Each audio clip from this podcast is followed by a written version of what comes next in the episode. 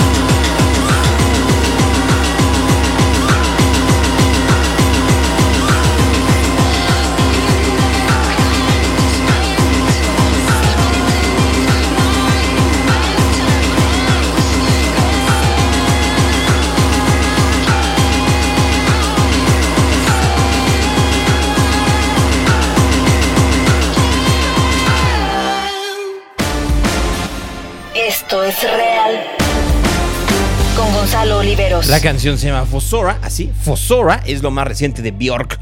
Y con eso estamos comenzando esta mañana aquí en Real. Bienvenidos, mi nombre es Gonzalo Oliveros. Un gusto estar con ustedes a través de Tuning Radio, a través de Claro Música. Creo que no eh, había comentado.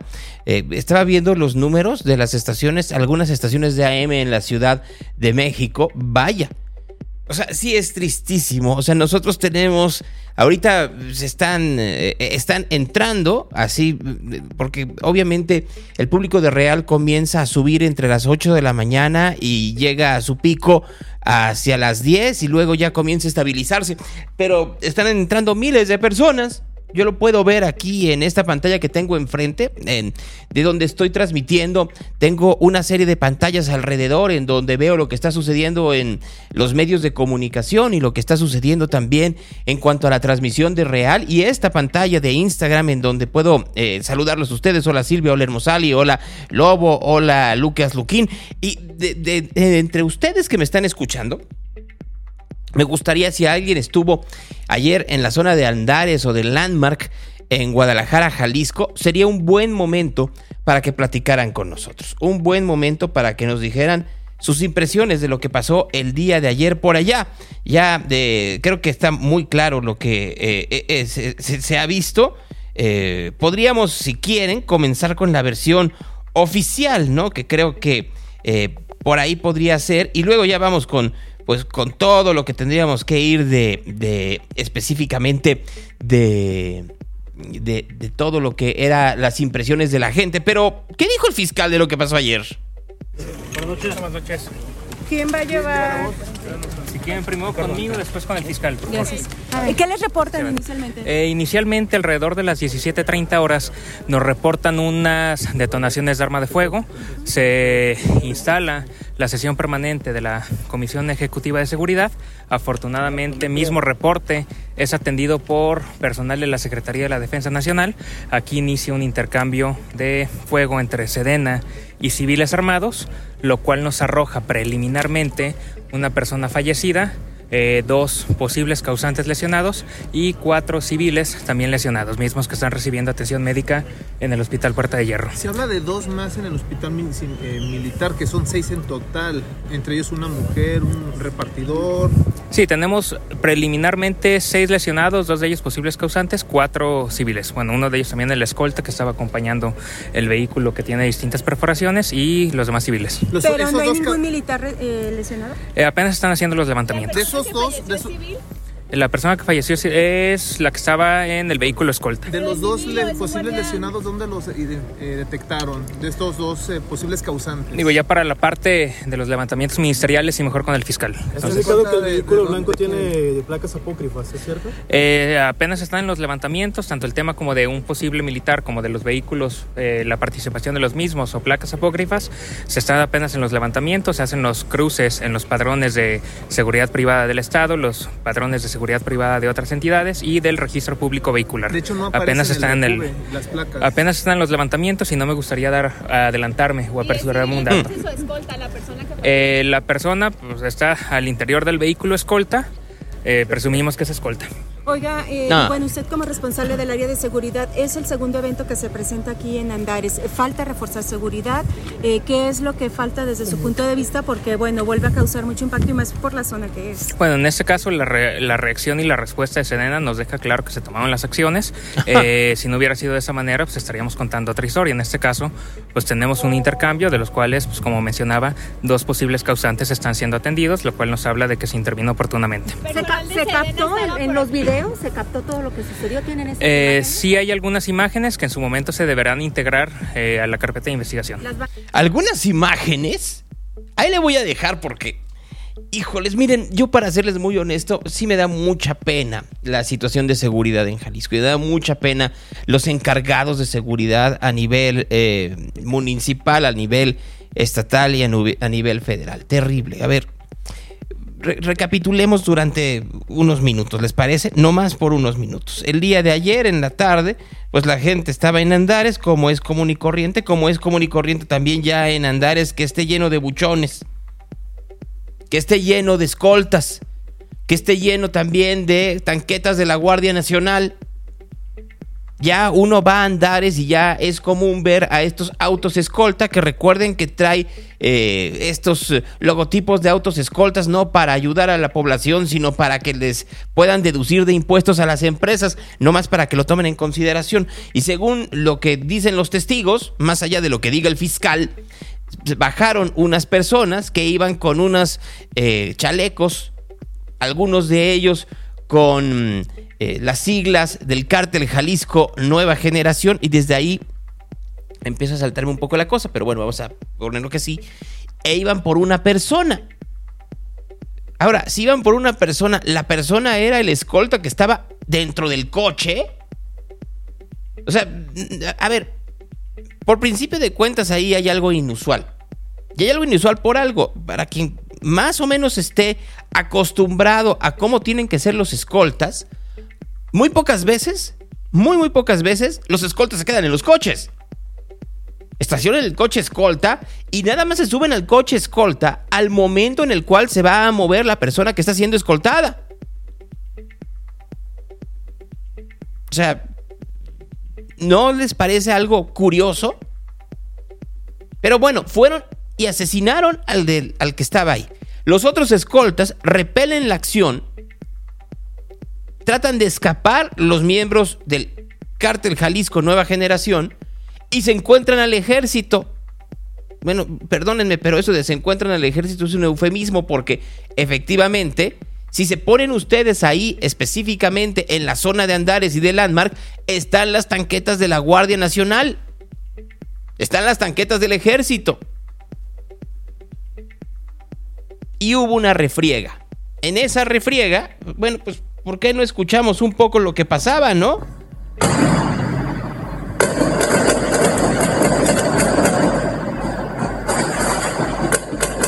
Por eso, cuando dicen de que hay videos que se van a reintegrar, ¿acaso los hay? Pregunta una reportera de manera muy inocente. Hay decenas de videos que el día de ayer se compartieron en redes sociales.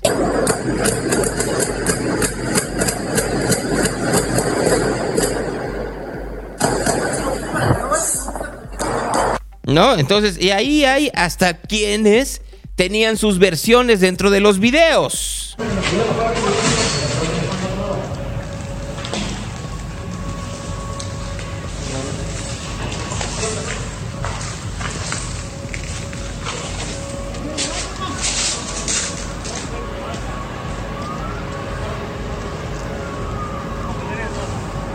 Ahí miembros del ejército pidiendo que no los grabaran, curioso.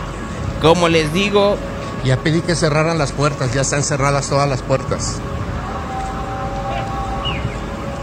Que venían por Julián Álvarez. Pues no, no iban por Julián Álvarez, porque de hecho Julián andaba en otro lugar e inclusive tuvo que desmentirlo, tuvo que salir a decir, eh, yo no estaba ahí. ¿Ya estamos conectados? En vivo. Un saludote a todos ustedes. Oiga, Diego, ahorita hicimos uno ahí rapidito. Este, vamos de, salida para Pachuca. Si nos permite. Hoy toca presentación en, el palenque de Pachuca, Julián Lado Norteño Banda. Eh, estamos haciendo esto porque se hizo un, chisme ahorita venimos llegando de familiares, amigos, de mucha raza me está hablando que, estoy bien, que porque se corrió el chisme de que, que algo pasó, una, una balacera en Landmark y que ya estábamos nosotros presentes. Mentira.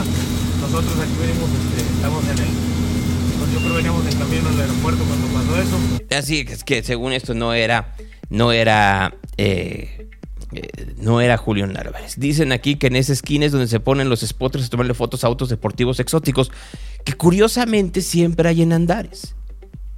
En donde hay un montón de gente que sale los fines de semana a demostrar que tiene un montón de lana para poder tener esos autos. Así un montón, un montón, un montón de gente que efectivamente anda en autos de lujo, autos deportivos y que los y que se ven efectivamente ahí en, en- en Landmark eh, durante, eh, durante los fines de semana. De ahí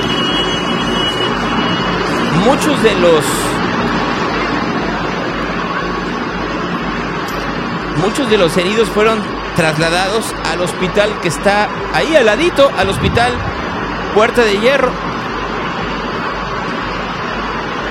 Uno de ellos llegó en un auto Tida. Se ve cómo lo llevan. Llegan los miembros de seguridad. lleg- Llegan los médicos a tratar de atenderlo. Y llegan soldados que dicen que se retira el médico. Retírese. Y entonces ahí van los soldados a revisar. A ver quién es. Y ya que lo revisan, ya lo pueden subir. Lo cual di- dice gente que es el protocolo. Yo, para serles muy honesto, pienso en muchas ocasiones que, ¿en serio ese es el protocolo? Las detonaciones, eh, el parte oficial las pone en Acueducto y Sotogrande. Así, en Acueducto y Sotogrande. Personal del C5 de Zapopan, decían que no funcionaba, pues sí estaba. Informan que personal de la Sedena circulaba por la zona cuando ocurrieron los hechos. Circulaba. Circulaba. Muy bien. Uno de los lesionados es trasladado al hospital militar y dos más al hospital Puerta de Hierro. Los causantes huyeron en un Kia Sportage, una Honda CRV y un Nissan Tida, todos con chalecos tácticos y armas largas. Muy bien. Entonces, ¿quiénes son los que se supone que están lesionados? No voy a decir los nombres, es un hombre de 45 años con un impacto en la nalga derecha que llegó a Puerta de Hierro, venía de Andares. Un hombre de 30 años con dos impactos, uno en el abdomen y otro en la pierna izquierda, que se supondría que es este del video que les estoy diciendo, llegó por sus medios a Puerta de Hierro.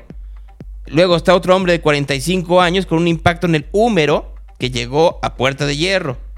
Está una mujer de 19 años con un impacto en el cuello. Llegó a Puerta de Hierro. Llegó un hombre de 25 años con un impacto en la rodilla derecha y que también llegó a Puerta de Hierro. Y el último solo pues, se le torció el tobillo y ya lo dejaron ahí en el Starbucks de Andares y no pasó nada. ¿Quién es el muerto? Es un hombre de 45 años que tiene múltiples impactos en Plaza Andares. Quedó ahí en ese, ah, en ese eh, auto Ford Police eh, Interceptor con placas de la Ciudad de México. Habrá que ver si las placas eran reales o no. O sea, e- esto que os estoy diciendo es el parte oficial.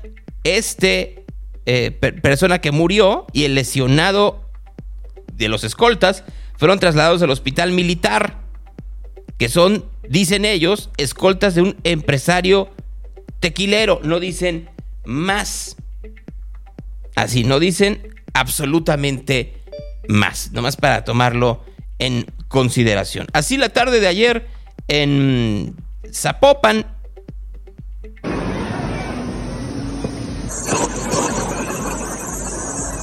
En donde ahí en Landmark la gente corría. Había un jeep.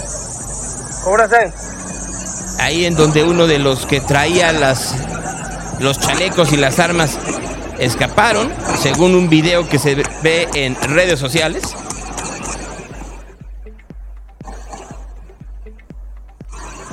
En donde una señora tapa con su cuerpo a un hijo, a un niño, pues, tendrá unos 8 o 9 años de edad.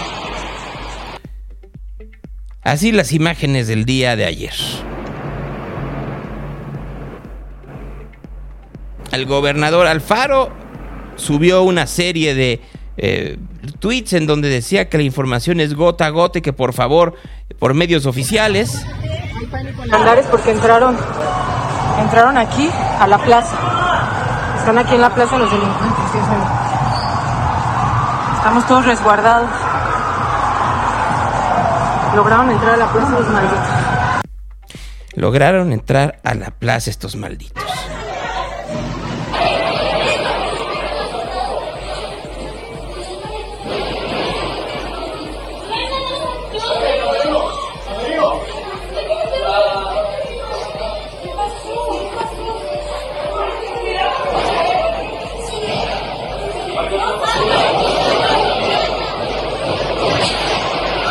Mujeres escondiéndose en tiendas.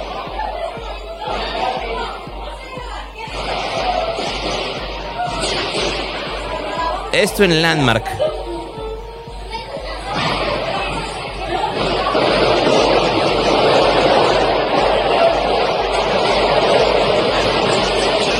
Un hombre en el suelo poco a poco arrastrándose, tratando con esto de que no le dieran en la balacera y resguardarse en una tienda.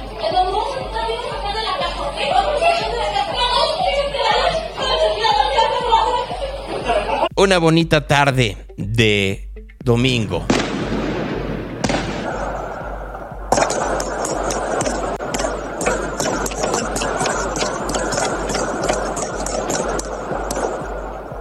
Ahora, esto que estamos escuchando es sorprendente y alarmante porque había cientos de celulares alrededor. Y gracias a eso podemos atestiguar algo que es de diario en este país. Esto que escuchamos es de diario. Así Colima, así Nayarit, así Zacatecas, así Guanajuato, así Tamaulipas, Veracruz, así Morelos, así Quintana Roo. Esto que están escuchando, el retruécano de las armas, en este caso, pues no se escucha que sean automáticas, sinceramente, es de diario. Les gritaron que están en el sótano de, de Oracle, de la de aquel lado donde está Cibanco. Así es el diario. Tal vez no en la Ciudad de México, Monterrey y Guadalajara.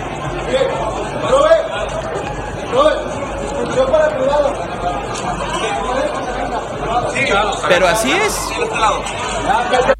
Así es diario en el país. Entonces por eso hay quienes dicen los militares deben de seguir en sus labores. Los militares deben de seguir en la calle. Y el problema no son los militares. Hay que ser muy claros. El problema es la estrategia. Se puede tener a cientos de militares en la calle, todos los que pida el, gobierno federal, todos los que necesiten los gobiernos estatales que se lavan las manos ante su incapacidad, ante la manera en la cual las fuerzas de la delincuencia organizada han pactado con otro tipo de fuerzas para tener sus propios territorios y tener la ley en sus manos. Todo lo que necesiten los gobiernos municipales en su incapacidad y en su en mm, somnolencia que una y otra vez son rebasados ante la realidad. La forma en la cual efectivamente los eh, gobernantes se quedan atrás ante la realidad. Lo que, lo que sea necesario. Lo que sea necesario. El problema es que a veces no es suficiente lo que sea necesario. Si la estrategia es mala.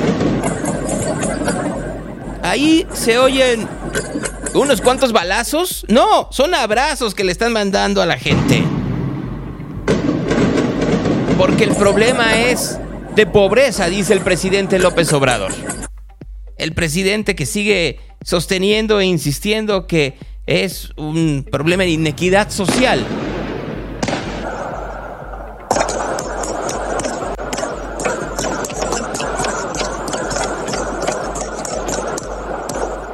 Bonita tarde en Andares. Pero esta bonita tarde en Andares es en múltiples partes del país todos los días. Les vuelvo a decir, si nos diéramos una vuelta por Michoacán y viéramos la incapacidad de Ramírez Bedoya, o a Colima, la inutilidad de Indira Vizcaíno, o Guanajuato y ver la pasividad de Diego Sinué, o ver en San Luis Potosí como gobernador parece más eh, aliado que enemigo, o en Zacatecas, en donde el señor Monreal está muy puesto en que necesita la ayuda del gobierno federal por encima de los berrinches de su hermano, o en Morelos, o en Veracruz. Ya no digamos Sinaloa o Sonora, en donde el cártel Caborca, de lo que sobrinos de Caro Quintero, ahora que el señor Caro ha sido detenido, se pelean con los hijos de Ovidio Guzmán. Eso es el país. Eso que están escuchando, eso es México. Y es ahí a la mitad en donde sigue siendo y es muy relevante lo que se supo y lo que se puede saber del hackeo de el grupo Guacamaya de hacktivistas en contra del ejército mexicano. ¿Por qué? Porque estamos viendo esto y lo vemos día con día. No, no me lo tomen a mal. Miren, eh, ustedes saben que yo viajo y visito muchos centros comerciales, muchas tiendas departamentales, muchos malls, muchos, eh, muchos lugares en donde la gente convive de semana con semana, por supuesto. Yo no veo que en Perisur, en Santa Fe, en, eh, Plaza Interlomas, y que conste que estoy tratando de comparar según el, comillas, comillas, nivel económico, o en Valle Oriente, o en Fashion Mall allá en Monterrey, haya tanquetas afuera. ¿No? O sea, no lo hay. Y de pronto se normalizó en, en Guadalajara verlo, después de aquel ataque a los otates, si mal no recuerdo, en este restaurante donde agarraron a un empresario, lo llevaron y adiós, que te vaya bien. De pronto nos hemos normalizado la violencia de tal tamaño en Jalisco, en donde pueden asesinar a un exgobernador hace casi ya dos años. Y nadie hace nada. Nadie. Es normal que se conviva en Jalisco entre el crimen organizado y los eh, ciudadanos comunes y corrientes. Sí, claro, como convive el crimen organizado con los políticos, no solo en Jalisco, sino en todas partes. De pronto en Jalisco era algo muy natural y muy común. A unas cuadras de Andares, hay que recordar, fue en donde encontraron y ultimaron a Nacho Coronel. Hace de eso ya casi, ¿qué será? ¿10? ¿11 años? 10 años. Más o menos. Pero lo que no es normal, y no debiera ser normal, es que la sociedad crea que ese es el canon, que no es lo extraordinario sino la regla. Y ahí, ahí estamos. Estamos metidos en que la regla es, hay una balacera, no pasa nada.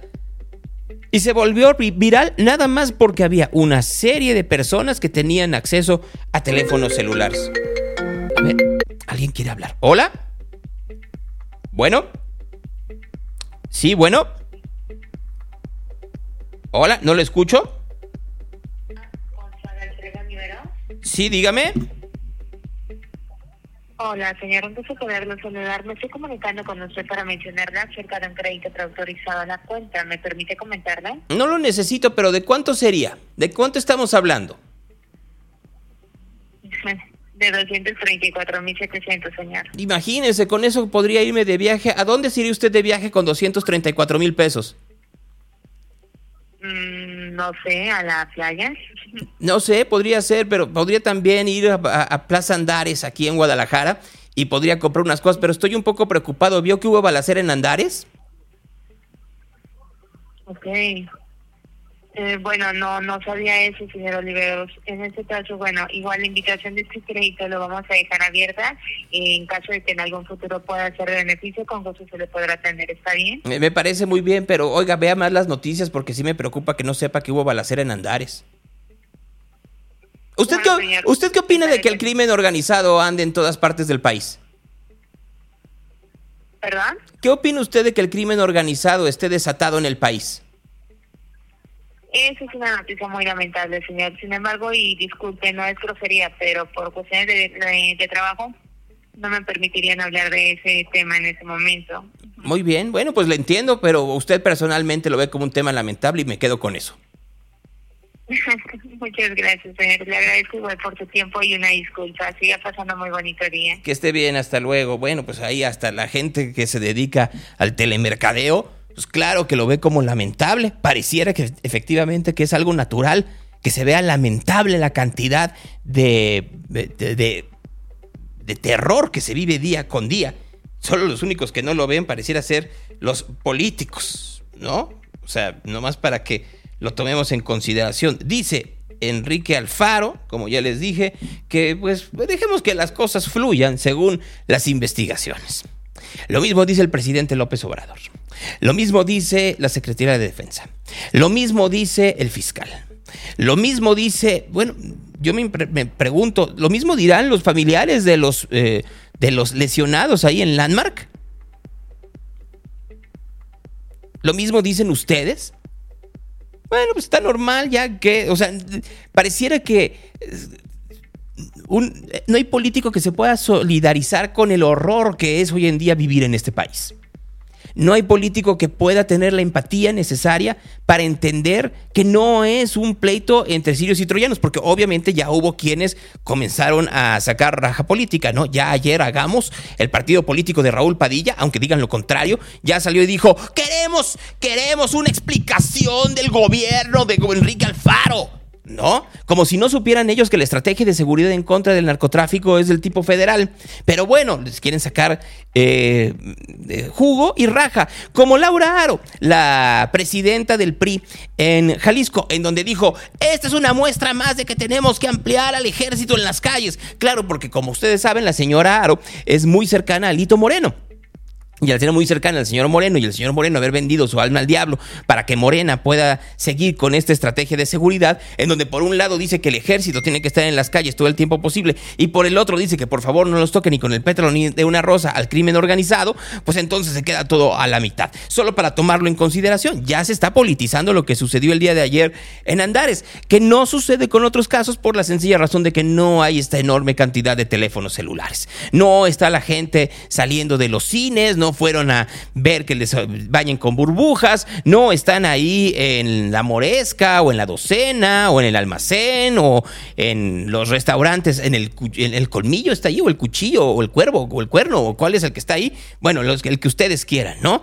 Este, que no tiene nada de malo, no fueron al cine ahí a ver la última película de Brad Pitt, ¿no? O la última película de... Eh, eh, ¿Qué película podría ser buena? No sé sinceramente, ¿no? No, al final de cuentas, al, ser Andares y Landmark una zona en donde la gente hace lo que hace cualquier persona, convivir y tener la posibilidad de tener un celular como el que estamos utilizando en este momento para que me vean la carota o para que la señorita del telemercadeo pueda hacerme una llamada, pues se consigna y se convierte no en un en una anécdota como sucede en todos los estados que he mencionado hace un momento aquí en Real, sino que se convierte en una realidad cruenta. Y, es la, y eso es lo que sucede en realidad en México.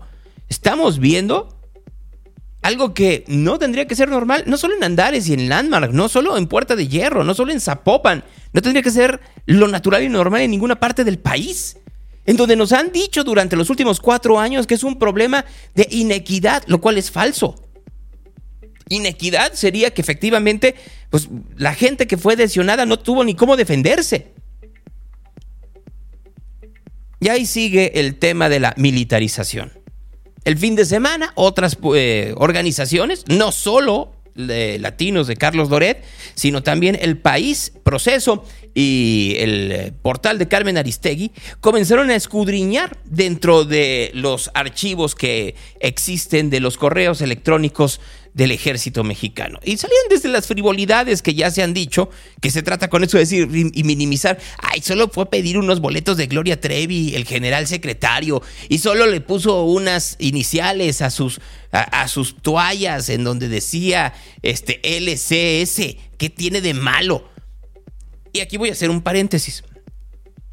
Además de que es naco, cualquiera de las dos cosas y sí lo digo tal cual, y si me dicen racista, etcétera, etcétera, es de muy mal gusto, es de, una, eh, eh, eh, es de un gusto bastante chafa, bastante bajo. Quien diga lo contrario, no es una cuestión de racismo ni de clasismo, es una cuestión simple y sencillamente de convivencia. Ya quiero llegar yo a mi casa y que estén bordadas, porque yo soy el general. Pues no. Perdónenme, pero no se usa el dinero público, en cualquiera de los dos casos, para poner las iniciales en unas toallas, ni para utilizar a los soldados que se dedican, deberían de estar efectivamente dedicándose a cuestiones de seguridad nacional y de desastres naturales, como Orlín, que ahí viene a pegarle a esa parte de Jalisco, pero sobre todo a toda esta parte de Sinaloa, y va a ser una cosa tremenda. O sea, nomás para tomarlo en consideración, no te los utilizas como mensajero. Ah, pero lo defienden. Y voy a dejar un momento eso a un lado. Lo grave es en las eh, denuncias sobre abusos y acosos sexuales dentro del ejército. Mujeres que denuncian la manera en la cual tenientes y coroneles las manosean o las rebajan o les piden besos a la fuerza y no pasa absolutamente nada. O denuncias de cómo a diversos civiles que fueron, eh, que, fueron capturados que, o que fueron detenidos por el ejército. Algunos de ellos fueron torturados a través, a través de meterles tubos por el recto. Eso sí es lo que tendríamos que estar revisando y que de pronto quieren minimizar dentro de la conversación los eh, simpatizantes y facilitadores de este tipo de gobierno. Así tal cual. En eso estamos. Ah, que mandaron a comprar unos boletos de Gloria Trevi. No, pues está mal y es incorrecto porque para eso no tendría que utilizarse el dinero público. Si el señor quiere que entonces él contrate de su sueldo a un subalterno y que con él, él lo mande, o que mejor aún, aprenda a usar Ticketmaster. Pero bueno, si él no lo quiere usar es otra cosa. Lo grave es que por un lado le están denunciando, está pidiendo los boletos de Gloria Trevi y por el otro le están denunciando que se detiene gente y que los torturan metiéndoles tubos por el recto. Eso es lo que tendríamos que estar discutiendo. ¿Se vale en la militarización de un país o en la utilización de eh, militares dentro de las labores de seguridad que no haya regulación a cómo es el trato de las, no solo de las víctimas, sino también de los presuntos culpables? No. Y esa tendría que ser la discusión.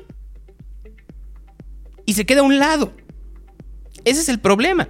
Una y otra vez se queda a un lado toda la discusión. ¿Por qué? Porque no le conviene a alguien. Y esa es la parte que tendríamos que tener muy en consideración todos. ¿A quién le conviene y a quién no le conviene que se toquen ciertos temas que terminan por ser incómodos para una estrategia de seguridad? Ayer fue 2 de octubre. Un 2 de octubre más. están cumpliendo 54 años, si mal no recuerdo, de la matanza en Tlatelolco. Matanza ejecutada por el ejército. En donde el batallón Olimpia estaba por un lado, el ejército por otro, hubo una refriega, un fuego cruzado, en donde murieron, pues no se sabe cuántos estudiantes. Porque la cifra oficial nunca se va a saber. ¿Por qué? Porque el ejército no anda contando a cuánta gente murió y cuántos son los heridos. Agarraron a los cuerpos y los llevaron a quién sabe dónde. Eso era el 68. Lo ven como algo normal, lo ven como algo natural. La nota en este caso fue otra, nomás para tomarlo en consideración. Vienes a de nuestra lucha, vienes con una majita. ¡Fuera! ¡Fuera! ¡Fuera! ¡Fuera! ¡Fuera! Te vienes a burlar de nuestra lucha, le dice un individuo a la politóloga Denise Dresser. Y vienes con una... ¿Cómo le dice? Otra vez, a ver, ¿cómo? Que te vienes a burlar de nuestra lucha, vienes con una. ¡Fuera! ¡Fuera! ¡Fuera! ¡Fuera! Entonces le gritan, fuera, fuera, fuera, a Denise Dresser. Este hombre, que escuchan ustedes, es miembro de Morena y le paga el gobierno. Es miembro de Morena, están las fotografías en donde se le ve en asambleas del Movimiento de Regeneración Nacional y como todo se sabe, pues también ya sacaron eh, a través de transparencia, pues de dónde le paga el gobierno morenista. Entonces, ¿te vienes a burlar de nuestra lucha? Si tu lucha es en contra del abuso del ejército contra civiles, pues creo que hay algo que no está coherente, ¿no? A ver, y que quede muy claro, Denise Dresser no es necesariamente santo de mi devoción. Es una persona que una y otra vez ha hecho, bueno, en redes sociales hace exactamente lo mismo que le hicieron el día de ayer. Si la cuestionas o te burlas, entre comillas, te bloquea. Todo el mundo es eh, obviamente libre de hacer lo que se le pegue la gana con su cuenta de Twitter y con su cuenta de Facebook y con su cuenta de Instagram, por supuesto. ¿No? Eh, nadie, nadie cuestiona eso. Pero, pues hicieron lo mismo. Ahora bien, uno es el dueño de su propio eh, espacio digital, no del zócalo. Y ayer la sacaron en pellones. En pellones por lo menos de gritos y sombrerazos. la señora se fue, ya, este, luego mandó, para que quede muy claro, pues sí, dijo, ahorita es un buen momento para martirizarme, aunque ella diga que no, y entonces mandó un pequeño videíto, ¿no? El que es, eh, es, lo que hizo fue leer su columna del diario Reforma del día de hoy. ¿Y cómo va? Pues que nos lo diga Denise. Jamás pensé vivir en un país donde se corriera a alguien por manifestarse en el zócalo, espacio de todas y de todos. Jamás pensé vivir en un país donde jóvenes me insultaran por manifestarme contra la militarización y contra la impunidad, como lo he hecho desde hace décadas, gobierno tras gobierno. El ejército violó derechos humanos en 1968 en el Halconazo, en la Guerra Sucia, en Ayotzinapa, había que marchar contra los abusos del pasado y la militarización del presente. Quienes presumen de gritar fuera Dresser, les recuerdo, yo también soy ciudadana con derecho a la libertad de expresión. Yo también soy mexicana con el derecho de marchar, acompañando a colectivos de feministas, de antimilitaristas, de madres buscadoras de hijos desaparecidos, que por cierto también son pueblo. México es muchos Méxicos, los de abajo, los de arriba, los de medio, los de tez blanca, los de tez morena. Quienes me corrieron ponen en peligro el pluralismo que toda democracia debe respaldar y violan el espíritu que animó el movimiento estudiantil de 1968 que buscaba precisamente más democracia, no menos. Al correrme, ponen en jaque mis libertades y las de otros y otras. En su mapa mental no puedo tener voz ni derecho a disentir ni capacidad de participar, cuando eso es lo que querían quienes tomaron Tlatelolco en 1968. Dicen que no soy pueblo auténtico, de a de veras, o no merezco serlo como a tantos más se me lincha por mi supuesta identidad, no por mis argumentos. Se me acusa de ser eh, conservadora, fifí, neoliberal, una identidad falsa, manipulada, alejada de mi biografía, de quién soy, de dónde vengo. Llevo más años marchando que muchos de quienes me agredieron de vida. Ay, pobre Denise Dresser. Nada más cuando escucho esto, lo único que pienso cada vez que es, es no se merece el desprecio, porque es una mujer que ha marchado tantas veces y tantas formas por, por la gente, que ha marchado y que hace todo por todos. Esa es Yo no en su de TikTok. TikTok, pero Como cuando te dicen que eres fifi. No soy fifi, tengo buen gusto. Como cuando te dicen que eres fifi. No soy fifi, tengo buen gusto. No hay cómo.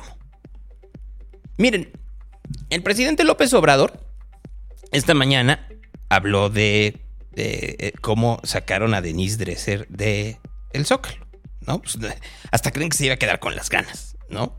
O sea, hasta, hasta creen, pero por- porque además se lo preguntó la reportera de la revista Polemón, ¿no? Otra revista que sobrevive, aunque digan lo contrario, de dinero público, igual que la jornada.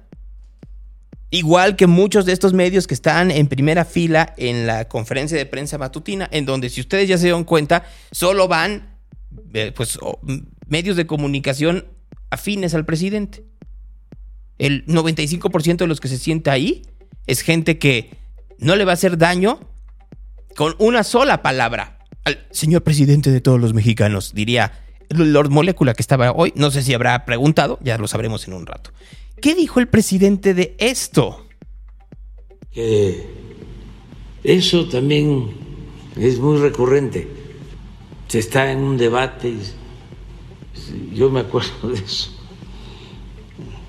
Mm, Tiempos pasados, y está uno debatiendo alguna cosa. Oye, pero no me grites, no te alteres, me estás gritando. No, no, no, no, no te estoy gritando. Pues el primero que decía eso era él. Acuérdense que le decía a Adela, serénate. ¿Se acuerdan que lo decía? Ahora se queja de que, de que era a él a que le decían eso, cuando él era quien lo aplicaba cuando le cuestionaban de algo que no le gustaba. Y específicamente en esa ocasión que le dijo Adela, serénate Adela, fue cuando Adela Micha le estaba cuestionando sobre un pase de charola que habían hecho miembros de su campaña en el 2012 hacia miembros del empresariado mexicano. ¿Se acuerdan? Yo sí. Estás ofendiendo. No me insultes. No, no. no. Entonces, es ver eh, la paja en el ojo ajeno y no la viga en el propio. Eso es muy de la derecha, de la hipocresía. Ay, Dios. Pero pues vamos a seguir adelante. Ay, Dios, o sea,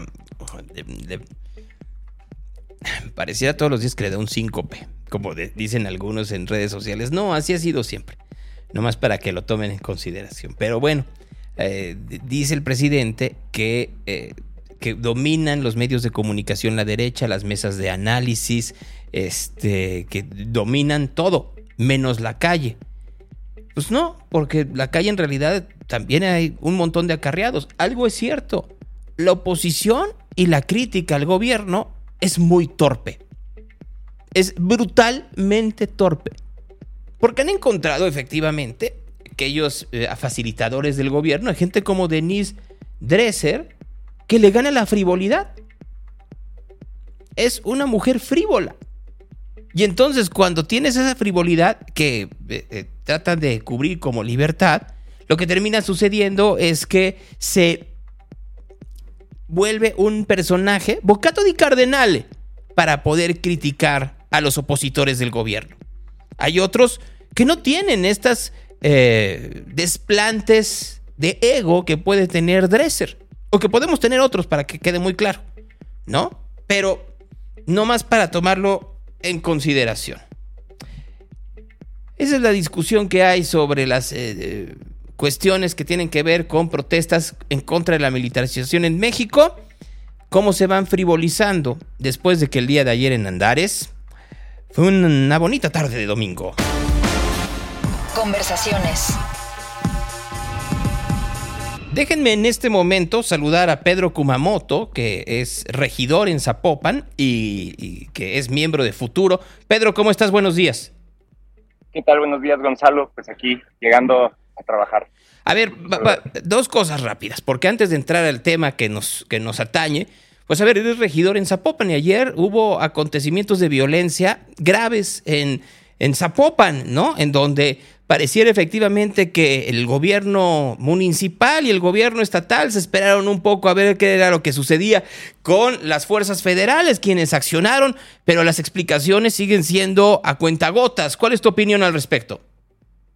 Exactamente, el día de ayer, cuatro horas después de los hechos, de estos lamentables hechos de violencia, eh, pues es cuando se reportan eh, tanto el gobernador eh, y bueno, lo que nosotros estamos pidiendo es que este tipo de hechos, primero, queden con una explicación clara para la población al respecto de cuál es el saldo final tanto de personas imputadas, de también personas que ayer no se detuvieron y finalmente pues hacer un balance al respecto de qué necesitamos hacer desde el gobierno municipal, del estatal y claro, con coordinación con eh, la federación para que esto no vuelva a ocurrir, ¿no? Entonces, creo que eso es algo que nos llama la atención, cuatro horas sin explicaciones, cuatro horas sin reportes oficiales de parte de las autoridades electas y creo que eso es algo que eh, nos da de qué pensar. A ver, platícame una cosa porque yo no, no, no, estoy tan empapado. Ustedes como regidores de la alcaldía de Zapopan, eh, ¿cómo se enteraron? ¿Hay una comunicación oficial? ¿El alcalde se comunica con ustedes o no hay absolutamente nada y se enteraron como todos de que existía Frangía a través de redes sociales? Así es, digo, eh, así como lo acabas de mencionar, es decir, no existió información oficial o fidedigna. Lamentablemente, pues te vas enterando por chats de WhatsApp, te van llegando fotografías, vecinos, vecinas, te van diciendo que algo está sucediendo, pero en realidad eh, pues todavía seguimos eh, esperando y por eso también eh, vamos a estar presionando para tener un reporte oficial al respecto de qué fue lo que sucedió el día de ayer y sobre todo lo más importante, qué medidas estamos tomando desde el C5, es decir, de este centro de control y comando de la parte de cámaras ¿no? que tiene Zapopan, eh, qué estamos haciendo desde nuestras policías.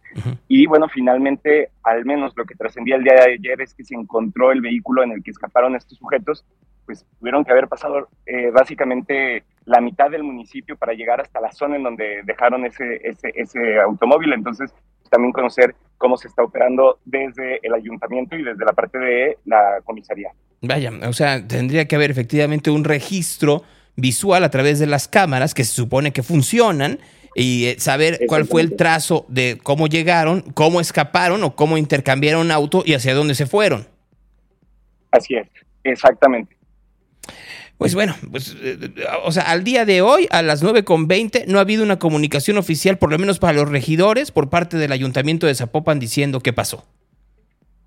Es correcto. Vaya. Y digo, eso es algo que por lo que tenemos que presionar para tener otro tipo de protocolo para que precisamente lo que mencionas, tanto por el lado de las cámaras, que nos den la, la digamos, la evidencia necesaria para poder eh, prevenir y detener, y por el otro lado, pues la parte del protocolo oficial que existe hoy por hoy en el ayuntamiento. Esto es algo que nosotros estaremos tocando en la próxima sesión de Cabildo, y definitivamente si hay modificaciones eh, a los reglamentos que tenemos que hacer, las hacemos. Aquí el tema es que la población tenga la información fidedigna, veraz, en el momento adecuado, por un lado, cuando suceden este tipo de contingencias, que por el otro, pues jamás deberían de estar sucediendo. Bien, a ver, ahora entremos al tema. Sin voto no hay dinero, ¿no? A ver, yo me acuerdo, Pedro, que tú y yo nos vimos todavía en RMX en la Ciudad de México, en esa cabina de Avenida Universidad, antes de que se votara sin voto no hay dinero.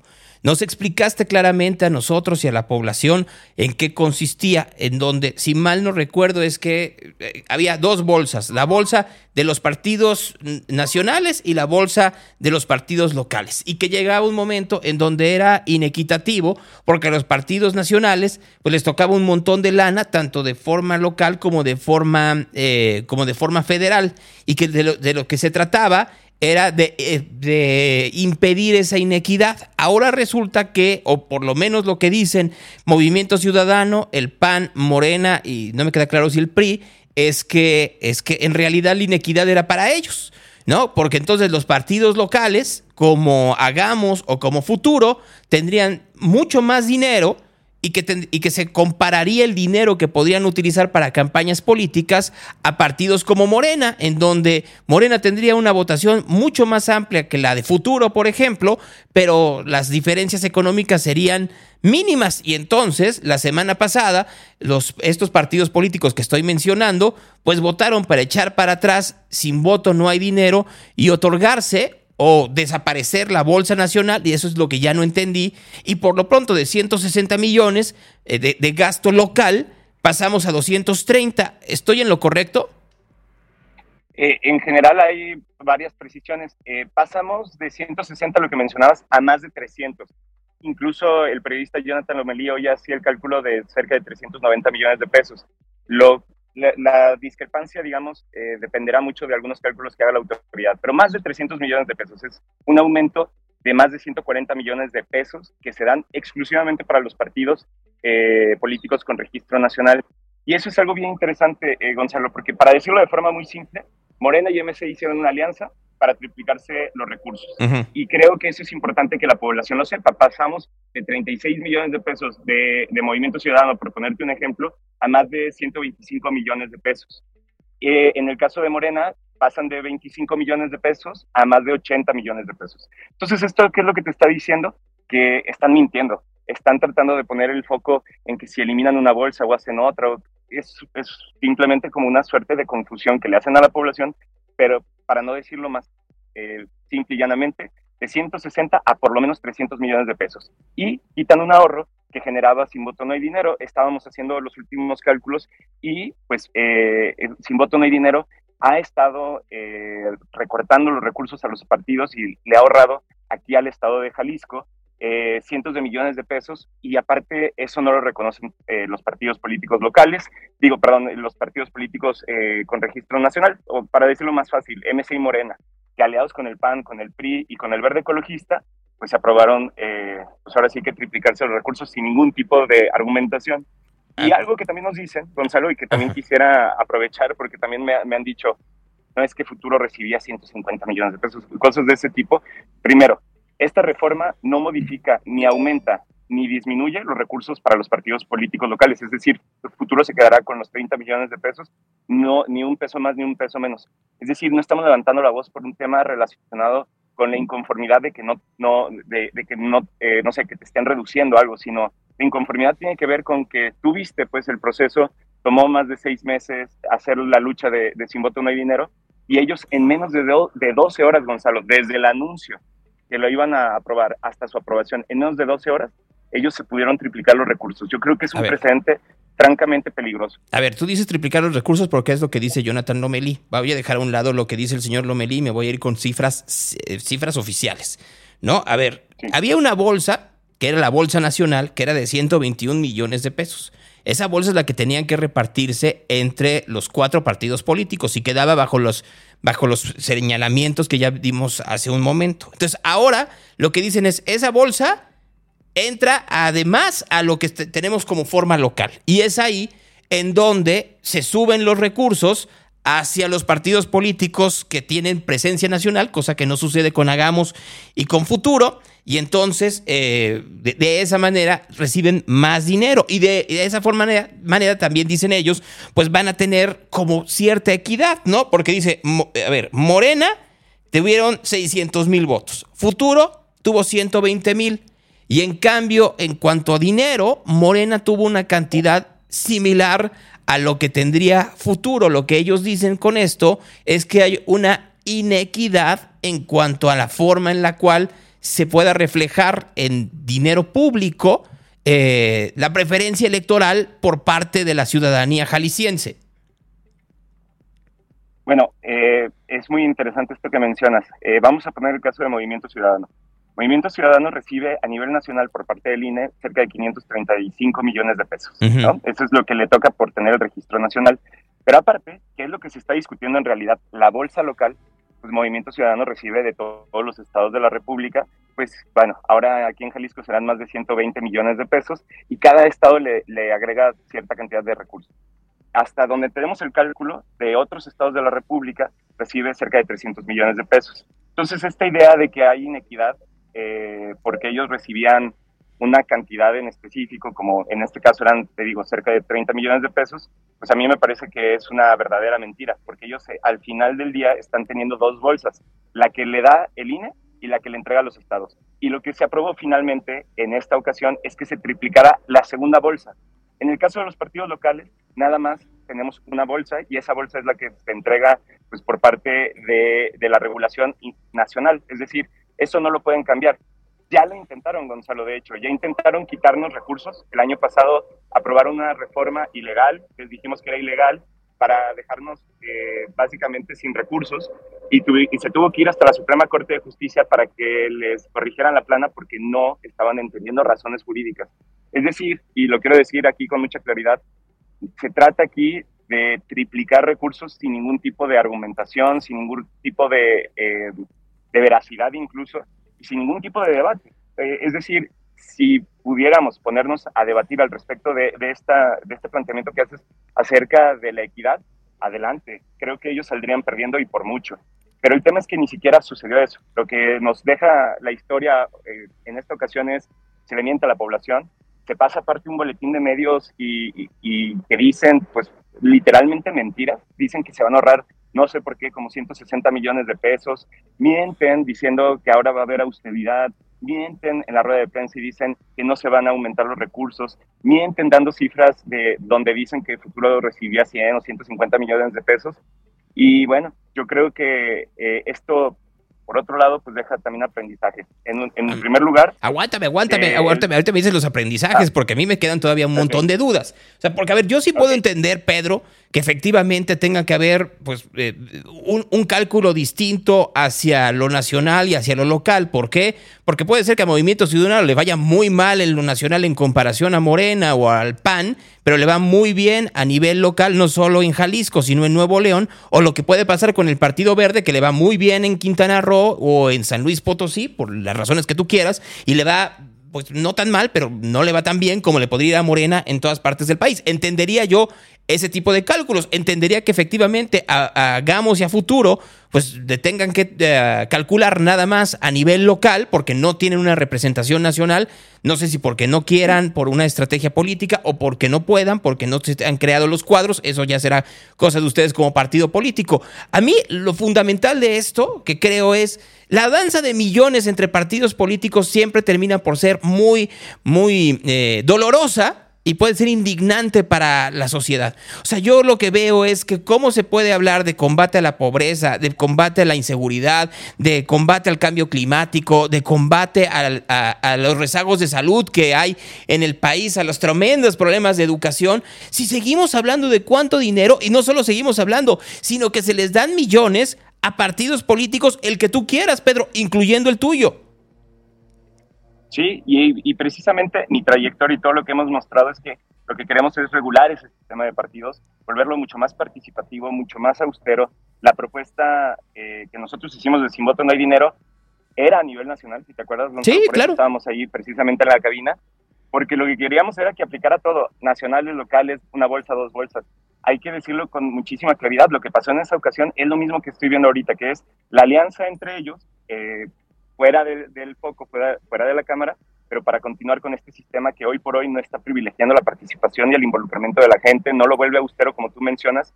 Y bueno, creo que eso también es importante decirlo porque alguien, eh, ya sabes, luego las teorías de conspiración que luego te topas en Twitter, ¿no? De, no, es que eh, él nunca quiso que se aplicara a nivel nacional y volteas y bueno, qué bueno que tú te acuerdas de... sí, sí, sí, en 2017 fuiste, iba Álvaro, Álvaro, Quintero, me acuerdo muy bien que luego ya no quiso seguir trabajando con ustedes, pero me acuerdo muy bien de ti, creo que iba Susana Ochoa.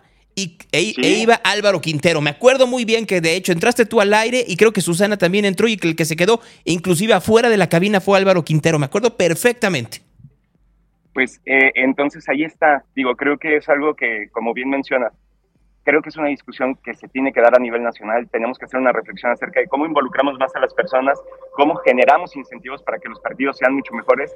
Pero lo que hoy, bueno, lo que hicieron el jueves aquí en Jalisco, Morena y Movimiento Ciudadano, no es eso. Simple y llanamente se triplicaron los recursos. Eso se puede ver en los cálculos, eso puede verse en las matemáticas. El enorme problema el enorme problema es que tenemos eh, frente a nosotros pues coordinadores parlamentarios que mienten abiertamente y dicen, no, no es cierto. Y ya cuando les presentan los cálculos, dicen, bueno, sí, pero no es tanto, o se ponen a relativizar sus argumentos. Y otro tema que también llama la atención, Gonzalo, es cómo el PRI se alinea también en esta, en esta reforma cuando, eh, pues bueno, tanto PRI como, como Movimiento Ciudadano, eh, en 2017, cuando se aprobó aquí en Jalisco, pues estaban, eh, vamos a decirlo de, de, una manera muy clara, por un lado apoyando y por otro lado reclamando la paternidad, por así decirlo, de la iniciativa. Donde yo decía, pues todos, todos cooperamos, todos pusieron de lo suyo, eh, se había propuesto previamente, adelante, nosotros lo que hicimos fue retomar esta causa. Bueno, ellos decían, es nuestra, es nuestra, es nuestra, y ya ahora, ya no solamente no es de ellos, sino también hay que quitarla, hay que derogarla.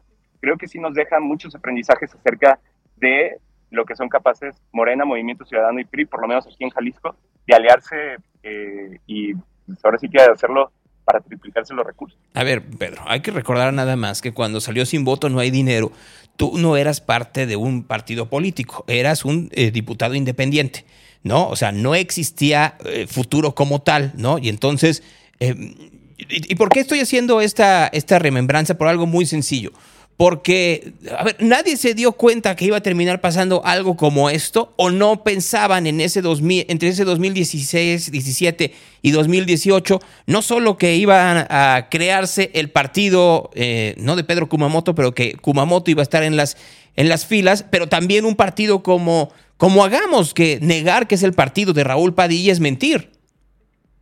Sí, no, digo, de ese tema yo no, no, no lo negaría jamás.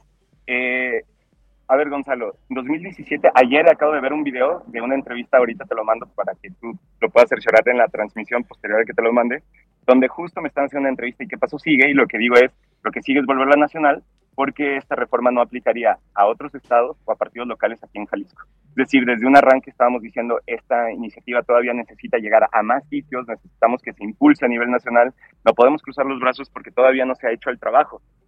Y bueno, con ese pedazo de evidencia que te, te mandaré ahorita, tú podrás cerciorarte y decirle a quienes nos están viendo.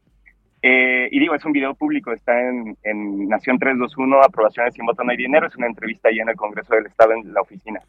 Y eh, pues en ese momento absolutamente estábamos pensando eso, no sé si te acuerdas, Gonzalo y la audiencia, que en 2018 presentamos una propuesta de eh, nueve candidaturas a diputaciones locales, tres a federales, dos al Senado en Jalisco, más diputaciones eh, locales en otros estados, en, en, Yucatán, en Nuevo León y en Ciudad de México. Entonces nuestra apuesta era muy clara, eh, el aprendizaje creo del 2018 es el que nos hace tomar esta decisión de convertirnos en un partido político, pero es justo la acumulación de las experiencias de ser la fuerza política más votada en el estado y no tener un espacio de representación para levantar la voz de la agenda que, que finalmente las personas que votaron por nosotros apoyaban, es lo que nos lleva a ser un partido político. En 2017, francamente, pues no estaba en discusión construir un partido político local. No, a, a ver, me, me, me, quedé pensando, ahorita dijiste, ¿la fuerza política más votada en el Estado? No, no, Pedro, no, no fueron la Sí. fuerza política más votada en el Estado. No, no, Sí. tampoco, Pedro. Vamos a ver los votos del Senado, 762 mil votos para la fórmula de eh, Juanita Delgado mía. El, el partido del presidente eh, sacó 700 mil votos, Morena. Movimiento Ciudadano, si mal no recuerdo, 670 mil. Lo que pasa es que como fuerzas políticas, pues no ganaban. Tuvieron que hacer las alianzas y eso poquito que les dio bueno. PT y Ah, bueno, No, Pedro, tú lo dices, o sea, tú dices eh, que fuiste la fuerza, o sea, que fuiste la opción más votada Fuimos. para el Senado, específicamente de- de- de- tú, y tu compañera de fórmula, este, pero que luego, a partir de la coalición que hizo Movimiento Ciudadano con el PRD y con el PAN, entonces esa suma es la que hizo que llevaran a Clemente Castañeda y a, a- a El Rojo en esa fórmula y que fueran a- al Senado de la República. ¿A eso te refieres? Vamos a ponerlo de esa forma. En lo individual fuimos la fuerza política más votada en el estado de Jalisco para el Senado de la República. Sí, tienes razón. O sea, Pero pues es una realidad. Es una realidad voltear y decir, ya en conjunto fueron cerca de 900 mil votos, sumando los de diputaciones locales. Y te digo, es una reflexión más allá de... de- Ay, no, pero no puedes hacer esa. un tema no, de cómo ponerlo. no puedes hacer esa suma, Pedro. Pues no puedes mezclar peras Claro. con manzanas. O sea, decir, efectivamente es que estoy sumando los votos de, de- de senadores por diputados, no sé qué. Pues también entonces te van a decir que van a meter ahí los votos de Ricardo Anaya al gobierno de México y ahí sí te arrasan. Vamos, vamos diciéndolo de esta forma.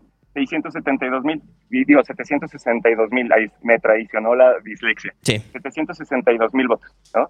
Creo que esa cantidad de voluntades y de personas, sí fue la fuerza política en lo individual más votada, pues sí te muestra que el foco tenía que ver con cómo hacemos la transición para que sí queden representadas.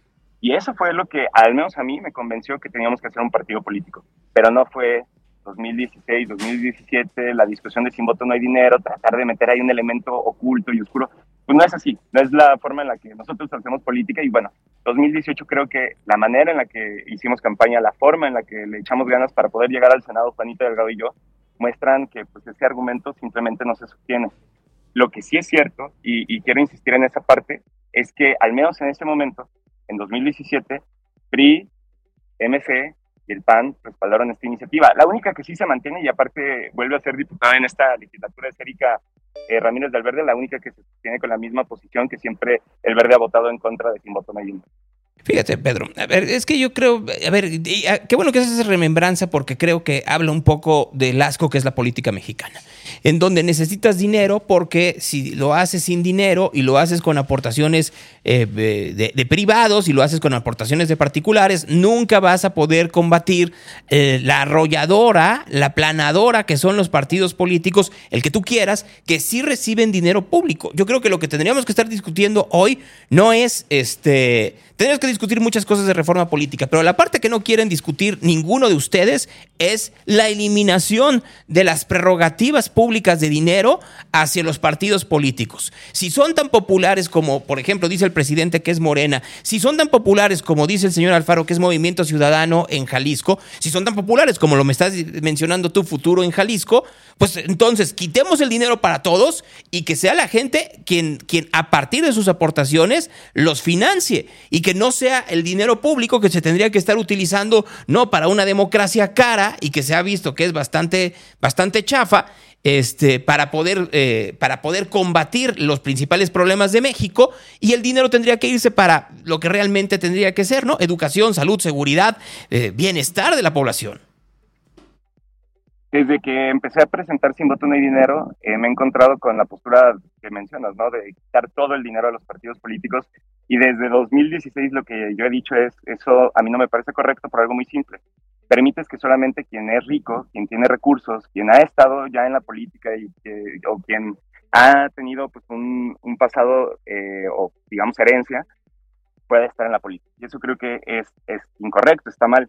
Ahora, la idea siempre ha sido cómo lo volvemos más austero y que esté vinculado a la participación, porque eso es precisamente lo que estaríamos diciendo, que estos, por poner un ejemplo, 60 pesos que se les da a cada partido político, 80, por eh, la cantidad de credenciales elector, pues eso está mal. Lo que tenemos que sacar es por la cantidad de votos totales que hubo en la, última elección. Y creo que eso es lo que nosotros hemos eh, planteado siempre, se puede reducir muchísimo, se puede volver un sistema mucho más austero y no solamente austero, más representativo, Gonzalo, porque de qué sirve que no pongas ningún peso, pero que simplemente se esté sirviendo a las élites económicas de un país o élites políticas. Creo que eso es lo que tenemos que romper. Y precisamente sin voto no hay dinero es una de muchas medidas que se deben de tomar para evitar que la política siempre caiga en las manos de los mismos. Que en eso también yo creo que vamos a coincidir. Lo que necesitamos es justo lo que, lo que estás diciendo. ¿Cómo podemos eh, evitar gastar tanto dinero en algo que no representa y en algo que no hace sentido? Sí, de acuerdo. Pero no me gustaría dejar de quitar el foco aquí, Gonzalo, en que acaban de triplicar los recursos Morena, Movimiento Ciudadano, y estas discusiones y debates que estamos dando tú y yo ahorita son fundamentales para que exista una mejora en la pues, de los partidos. Eso no es lo que pasó en el Congreso. Lo que sucedió fue la planadora de la Sin Razón y de la alianza Gandaya entre Morena y Movimiento Ciudadano. A ver, nada más una cosa, Pedro. Eh, eh, a ver, porque ahí sí no vamos a estar de acuerdo nunca tú y yo.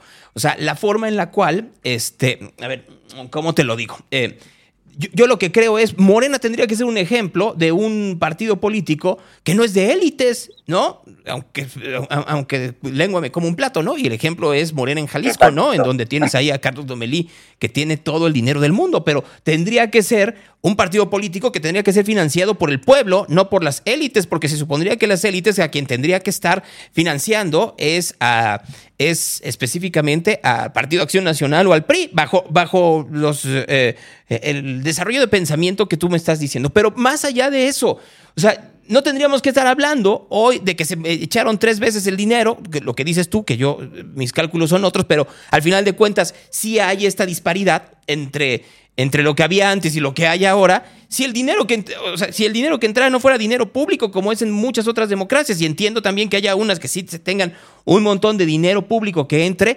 pero yo sigo diciendo, no hay nada peor que tener un país pobre con partidos políticos ricos. Y para terminar, pues, a ver, algo es cierto, Pedro, la votación de Morena sí es mucho mayor en Jalisco que la que tuvo en la última elección Movimiento Ciudad, digo, Futuro. Entonces, si hay una inequidad en los dineros bajo, bajo el parámetro que tú me estás diciendo de que de, la manera en la cual la preferencia de la, de la población, del votante, lleva efectivamente a hacer más viable una participación política que otra, pues sí hay una disparidad entonces ahí en el cálculo. Por lo menos la había hasta, hasta la semana pasada que, que en lugar de arreglarlo de una manera mucho más adecuada, que tendría que ser todos para abajo, pues como en boda, se fueron todos para arriba, menos ustedes dos, por supuesto, hagamos y futuro.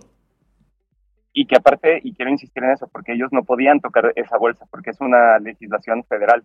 Entonces, eh, no es como un tema de ellos sí, nosotros no, es simplemente un tema de no deberían de estar subiendo. Gonzalo, el tema de la doble bolsa de los estados con la federación es el que permite que uno pueda decir, bueno, termina siendo más equitativo, pero tienen dos ingresos. Y eso es algo que casi siempre se olvida. O sea, Morena termina recibiendo ya básicamente dos mil millones de pesos. Entonces, creo yo que cuando estamos diciendo que nosotros tenemos solamente una bolsa no es porque me esté quejando de que tenemos una, yo lo que estoy diciendo es que a diferencia de ellos, que ellos reciben de dinero local y de dinero federal, eh, el total de sus ingresos. Y creo que eso es, pues desde mi perspectiva, eso es lo que evita que exista una inequidad, por, por lo que dices de, bueno, es que para ustedes es mucho. No, es que tendríamos que pensar que si lo pusiéramos en dos bolsas, como les pasa a ellos, podría parecer eh, lo mismo, en primer lugar. Segundo lugar, sobre el tema, creo que no hay un debate al respecto de que el sistema político mexicano está mal, tiene que cambiar. El sistema político tiene que ser mucho más austero, mucho más cercano y mucho más participativo. En eso creo que coincidimos. Nunca digas nunca, a lo mejor algún día te convenzo o me convences, Gonzalo. Lo, lo, dudo, Pedro. Ya, ya, ya, este, ya estoy bastante viejo para. Como dicen, perro viejo no aprende trucos nuevos. este, pero sobre todo, yo sigo pensando, porque leo Eugenio, que, al cual respeto y quiero, este, que dice que no hay que escatimar en democracia. Yo digo que no hay que escatimar en democracia, pero sí hay que escatimar en partidos políticos. O sea, yo lo que veo, y que, y que es un hecho, Pedro, y no me lo puedes negar, es que la población está harta de los partidos políticos. Está harta de que se, se han convertido en una en, una cueva de, ya no voy a decir ni de ladrones, no, no, en una cueva de malas ideas. O sea, eh, son instituciones que no reflejan lo que realmente está sucediendo en la calle. O sea, no reflejan la, eh, necesidad de la gente por una mayor seguridad, que quisieran mejor educación para sus hijos, que hubiera una expansión de libertades, que hubiera tolerancia para aquellos que siguen teniendo, ahora que tú dices que, tú me convences, me convences por un sector de la sociedad que sigue sin convencerse de que tiene que haber el derecho a decidir o que tiene que haber este, matrimonios universales o que tiene que haber otro tipo de cosas y que existen y que se tienen que tolerar y se tienen que aceptar, pero no, eso tiene que regir la ley, que hoy es al revés. Entonces, creo hoy en día que el gran problema que tenemos es que el modelo eh, de partidos políticos y electoral mexicano lo que hace es perpetuar estos partidos incluyendo el tuyo, no da eh, acceso a ideas, mm, ideas innovadoras. Y lo que termina por suceder es que en, el, en la gran trampa que hay hoy, para que haya un cambio político hoy en día a nivel federal y a nivel estatal en Jalisco, está en chino. ¿Por qué? Porque como tienen un dinero tan grande y una bolsa tan fuerte, pues la utilizan para dos cosas para programas asistenciales slash electorales y propaganda.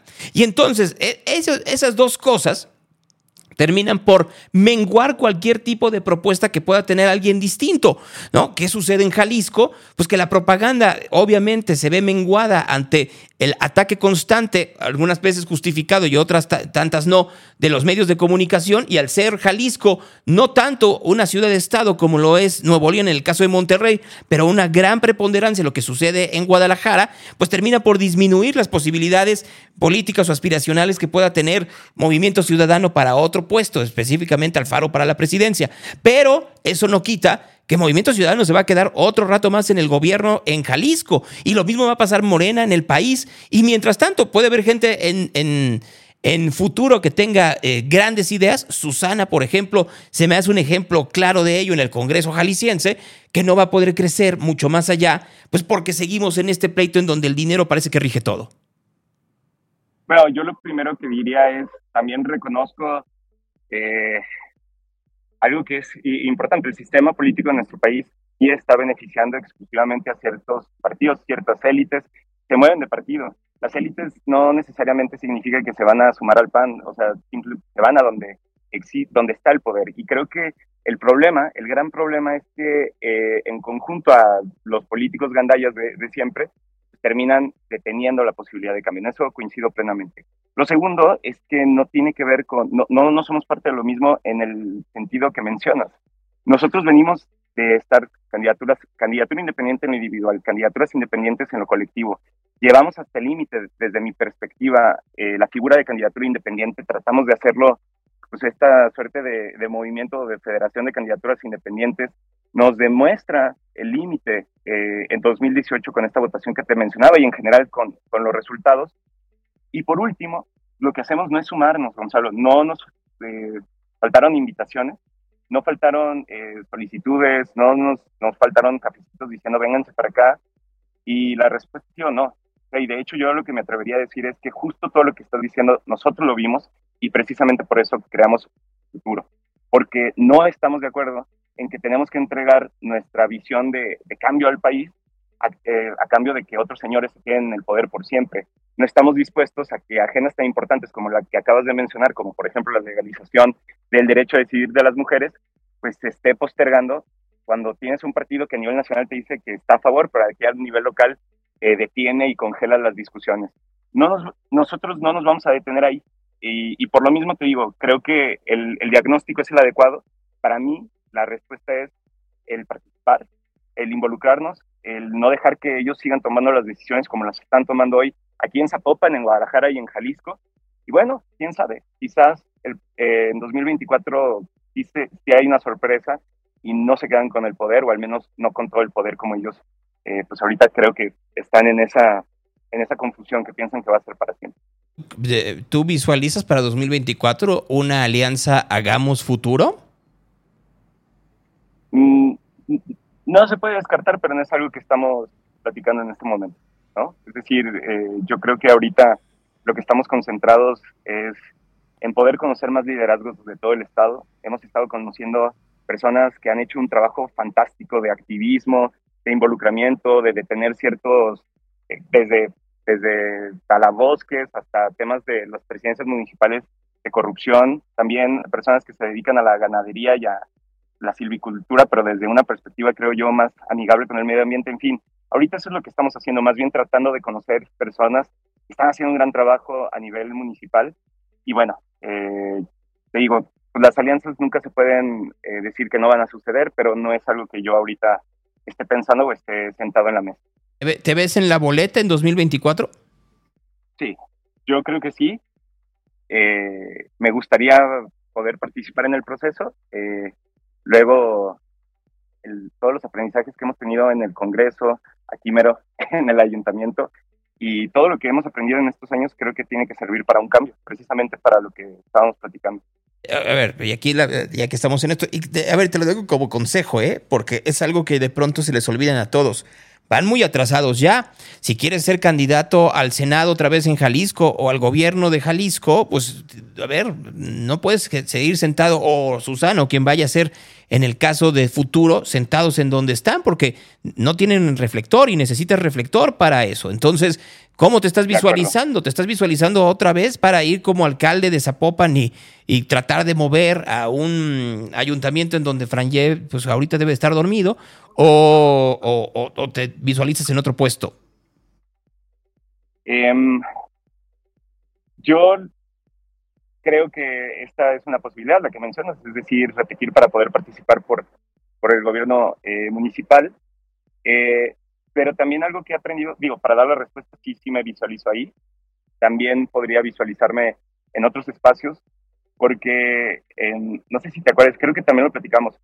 Yo no crecí diciéndole a mis papás que quería ser gobernador o diciéndoles que quería ser presidente de México. Yo, en realidad, terminé aquí por un tema de vocación, de servicio. Me fascina esto, me, me, parece uno de los espacios realmente transformadores. Están las personas adecuadas y existe el momento social adecuado y por lo mismo, pues yo no, no, diría que hay solamente un lugar en donde me veo, en donde quisiera participar, sino donde pueda hacer cierto grado de, de cambio en el, en el, Estado. Creo que el Movimiento Ciudadano ya tuvo su oportunidad y demostró que le ha fallado a, a Jalisco, a Guadalajara y a Zapopan.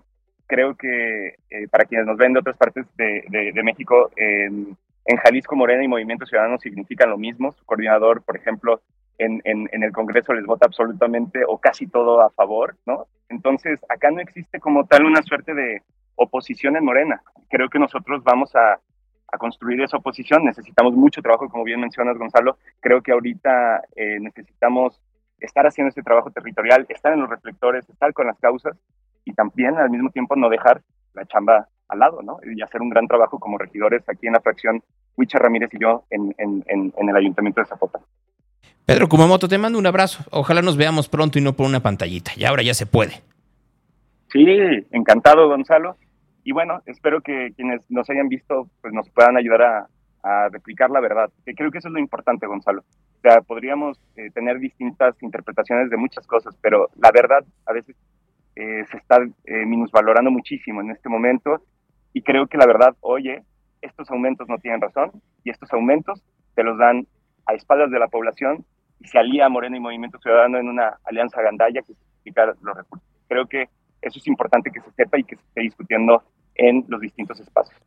Gracias, Pedro. Te mando un gran abrazo hasta Zapopan. Gracias, Gonzalo. Gracias, muy buenos días. Es Pedro Kumamoto esta mañana aquí en Real. Reporte de tráfico. Déjenme ir rápidamente con Marco Vinicio. Ya sé que estamos muy atrasados, pero así, muy, muy rápido porque pues no me quiero quedar con las ganas y ya para que Marco nos dé pues, el reporte de qué está pasando en las calles hoy, después de lo de ayer, Marco. Así es, Gonzalo, eh, complicada la tarde. Ya ahí está, ¿no, Gonzalo? El gobernador. No, ¿qué pasó? Eh, que ahorita está dando un mensaje el gobernador, creo, justamente en sus redes. En este sobre momento, el tema de Enrique Alfaro Sí, está dando un gobernador. A ver, entonces, déjame, déjame ir a mi... Eh, em, oh. eh, eh, es que pues estaba, es- como te diste cuenta, estaba yo un poco, un poco ocupado, ¿no? A ver, aquí está, ¿no? O sea, aquí hay un, un- un mensaje de Twitter, creo, ¿no? Este, y aquí, vamos Así es. No sé si se escucha, ¿eh? No, no, no oigo nada, ¿verdad? ¿No se oye? A ver ahí. No. Como desde el primer minuto de los hechos, estamos unidos hoy desde muy temprano con el Gabinete Estatal de Seguridad para dar seguimiento a estos hechos y para poder informarle a todos los jaliscienses qué fue lo que sucedió en la medida que ha habido mucha información en las redes sociales que lo único que hacen es generar más preocupación y más temor. Déjenme explicarles qué fue lo que aconteció. El día de ayer, a las cinco y media de la tarde, un grupo de personas armadas intentaron ingresar a la Plaza Landmark eh, buscando un objetivo que presuntamente estaba comiendo en este lugar. Al llegar, eh, agredieron a balazos a un coche escolta que estaba en la zona del ballet parking y eh, estos balazos generaron la reacción inmediata de un grupo del ejército mexicano que estaba patrullando en la zona como parte del modelo de vigilancia que tenemos en la mesa de seguridad en todos los corredores gastronómicos y comerciales del área metropolitana de Guadalajara. Esta rápida reacción del ejército mexicano evitó que estos presuntos delincuentes ingresaran al centro comercial. Lo que tenemos que decir es que justo eh, lo que vimos ayer es eh, la capacidad de reacción que se tuvo de manera inmediata. Queremos reconocer al ejército mexicano por esta reacción, pero es verdaderamente preocupante y lamentable que estos grupos de delincuentes actúen de esta manera en una zona donde las familias están conviviendo, donde hay una gran concentración de personas. Por eso en las próximas horas estaremos reforzando en varios puntos eh, la presencia y el esquema de seguridad. Se van a tomar algunas decisiones adicionales en la mesa estatal y por el gobierno municipal de Zapopan, con, con quien ha habido una comunicación permanente desde el día de ayer. Eh, por supuesto, el día de hoy estoy pidiendo que se refuerce la presencia eh, y la vigilancia en algunas zonas en las que creemos necesitamos estar muy atentos, particularmente en donde va a haber una gran concentración, como las fiestas de octubre, el palenque de las fiestas de octubre. Estaremos tomando algunas medidas, pero necesitamos mandar un mensaje de tranquilidad. No podemos permitir que estos grupos de delincuentes nos quiten la paz, que la desinformación genere todavía más miedo y por eso estaremos informando oportunamente los avances de la investigación. Se tiene eh, que concluir cuál es el objetivo por el que iban. Todavía se está llevando esa investigación y vamos a estar informándolos de cualquier cosa que sea necesario. Bueno, pues ahí está Enrique Alfaro diciendo que eh, no te preocupes, Marco Vinicio. Así es, Gonzalo. Vamos a ver cómo caminan las investigaciones. Bueno, pues que se escuchaba cortado. Cuando pase eso, váyanse a Tuning, ahí se escucha perfecto. ¿No? O sea, pues al final de cuentas ni siquiera soy yo, sino es, eh, pues, al final de cuentas, cómo es el enlace a, a la comunicación que tenemos aquí. Pero bueno, eh, el tráfico, Marco. Claro que sí, Gonzalo, comentarles a todos, recordarles de las obras en carretera Chapala, en Lázaro Cárdenas del Álamo a Glendale, en Constancia, en Avenida Río Nilo de Loma Dorada, Mercedes Félix, en González Gallo, y a partir del día de hoy se suman nuevas obras y cierres viales en Enrique Díaz de León de Avenida La Paz a Libertad, hay un solo carril de sur a norte, y a partir de Avenida Hidalgo, cierres totales en Enrique Díaz de León hasta Francisco Zarco, tómenlo en consideración porque ya es un caos la zona. Entonces, eh, les reitero, Enrique Díaz de León permanecerá cerrada por algunos meses en lo que se hacen estas obras. Además, hay un accidente en carretera a Tezistán o Juan Gil Preciado y Avenida Copalita y otro más adelante en el cruce con Juan Gil Preciado y Avenida eh, lo que es aviación. Además, también tómenlo en consideración, hay un auto descompuesto bajando del paso de desnivel quienes van del periférico sur de Juan de la Barrera hacia Adam Hall, a la altura del puente del Ala. Además, un choque en Miguel Blanco y Enrique González Martínez entre una camioneta de carga y un vehículo particular. Otro más en Avenida Niños Héroes y calle Independencia en Tlaquepaque. En prolongación 8 de julio y Camino al Rastro, otro también percance entre un transporte público y una camioneta particular. Semáforos que no funcionan esta mañana, eh, más sincronizados ahorita la normal. Además, también no están funcionando Salvador López Chávez y González Gallo, Avenida Lázaro Cárdenas y Cruz del Sur, Avenida Jesús y Servidor Público, y tampoco los de Miguel Blanco y Enrique González Martínez, que justamente es donde se provocó el percance que ya comentamos. Y vialidades ya complicadas a la circulación esta mañana, Avenida Alcalde de Periférico hasta la zona de la normal, Avenida Circunvalación de Normalistas a Ávila Camacho, Avenida Servidor Público y Santa Margarita, Periférico Norte y San Isidro, y comentarles a todos que los camiones que generalmente pasan por Enrique de León van a estar pasando por las calles aledañas, esto es eh, Cruz Verde y Gregorio de Ávila para que lo tomen en cuenta. Lo que esta mañana del lunes en reporte vial de Radio Real, ah, y pues va, en algunos lados está lloviznando para que también extremen precauciones. Gracias, Marco, que estés muy bien. Buen inicio de semana a todos, un abrazo. Gracias, muy buenos días. El, el secretario de Hacienda habló sobre una serie de medidas que se van a, a- a poner, a implementar, a poner en marcha para tratar de combatir la inflación en México. Esas son las empresas. Hay empresas como Tuni, Está, Dolores, Gruma, luego, Bachoco, San Juan, Subar, Carne, convenio Bucio por Mex, para Sigma, Walmart, Soriana, Chedraui. Quieran adherirse, pero este es el grupo que originalmente ha aceptado ayudar en la economía popular. Vaya. Tiene que ver con una canasta básica de 24 productos que van a tener un costo de mil.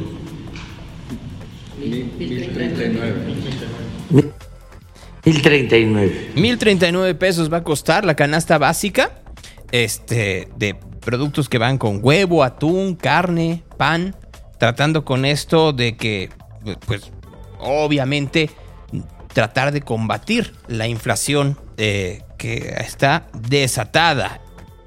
Y el presidente habló del hackeo. que me preguntaron que si íbamos a presentar una denuncia sobre el hackeo. Pues no. ¿Para qué? El que nada debe, nada teme. Ay, Dios. Ay, Dios.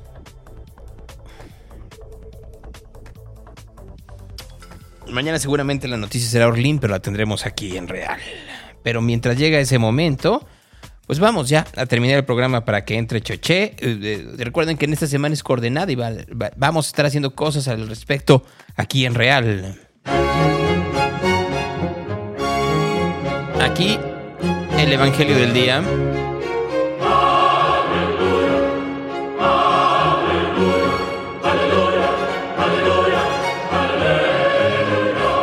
Aquel tiempo se levantó un maestro de la ley y dijo que para poner a prueba a Jesús, maestro, ¿qué de hacer para tener herencia la vida eterna? Él le dijo, ¿qué está escrito en la ley? ¿Cómo lees? Él respondió, amarás al Señor con tu Dios, con todo tu corazón, con toda tu alma y con todas tus fuerzas y con toda tu mente y a tu prójimo como a ti mismo. Dios le dijo, bien respondido, haz eso y vivirás. Pero él queriendo justificarse dijo a Jesús, ¿y quién es mi prójimo? Jesús respondió, bajaba un hombre de Jerusalén en Jericó y cayó en manos de salteadores, que después de despojarle y golpearle se fueron dejándole medio muerto. Casualmente bajaba por aquel camino un sacerdote y al verle dio un rodeo. De igual forma un levita que pasaba por ahí le vio y le dio un rodeo. Pero un samaritano que iba de camino llegó junto a él y al verle tuvo compasión y acercándose venció sus heridas, echando en ellas aceite y vino, y montándose sobre su propia cabalgadura lo llevó a una posada y cuidó de él. Al día siguiente, sacando dos denarios, se los dio al posadero y dijo, cuida de él y si gastas algo más te lo pagaré cuando vuelva. ¿Quién de los tres te parece que fue prójimo al que cayó en manos de los salteadores? Él dijo, el que practicó misericordia con él. Jesús le dijo, vete y haz lo mismo. Esa es palabra de Dios.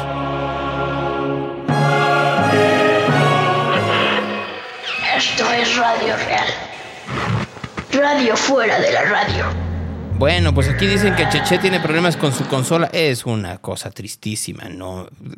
Todos sabemos dónde se reúnen los narcos, que no se dan las fiestas de octubre ni el palenque. Pues ya sabemos, Fernanda, el problema no es que sepamos en dónde se reúnen los narcos.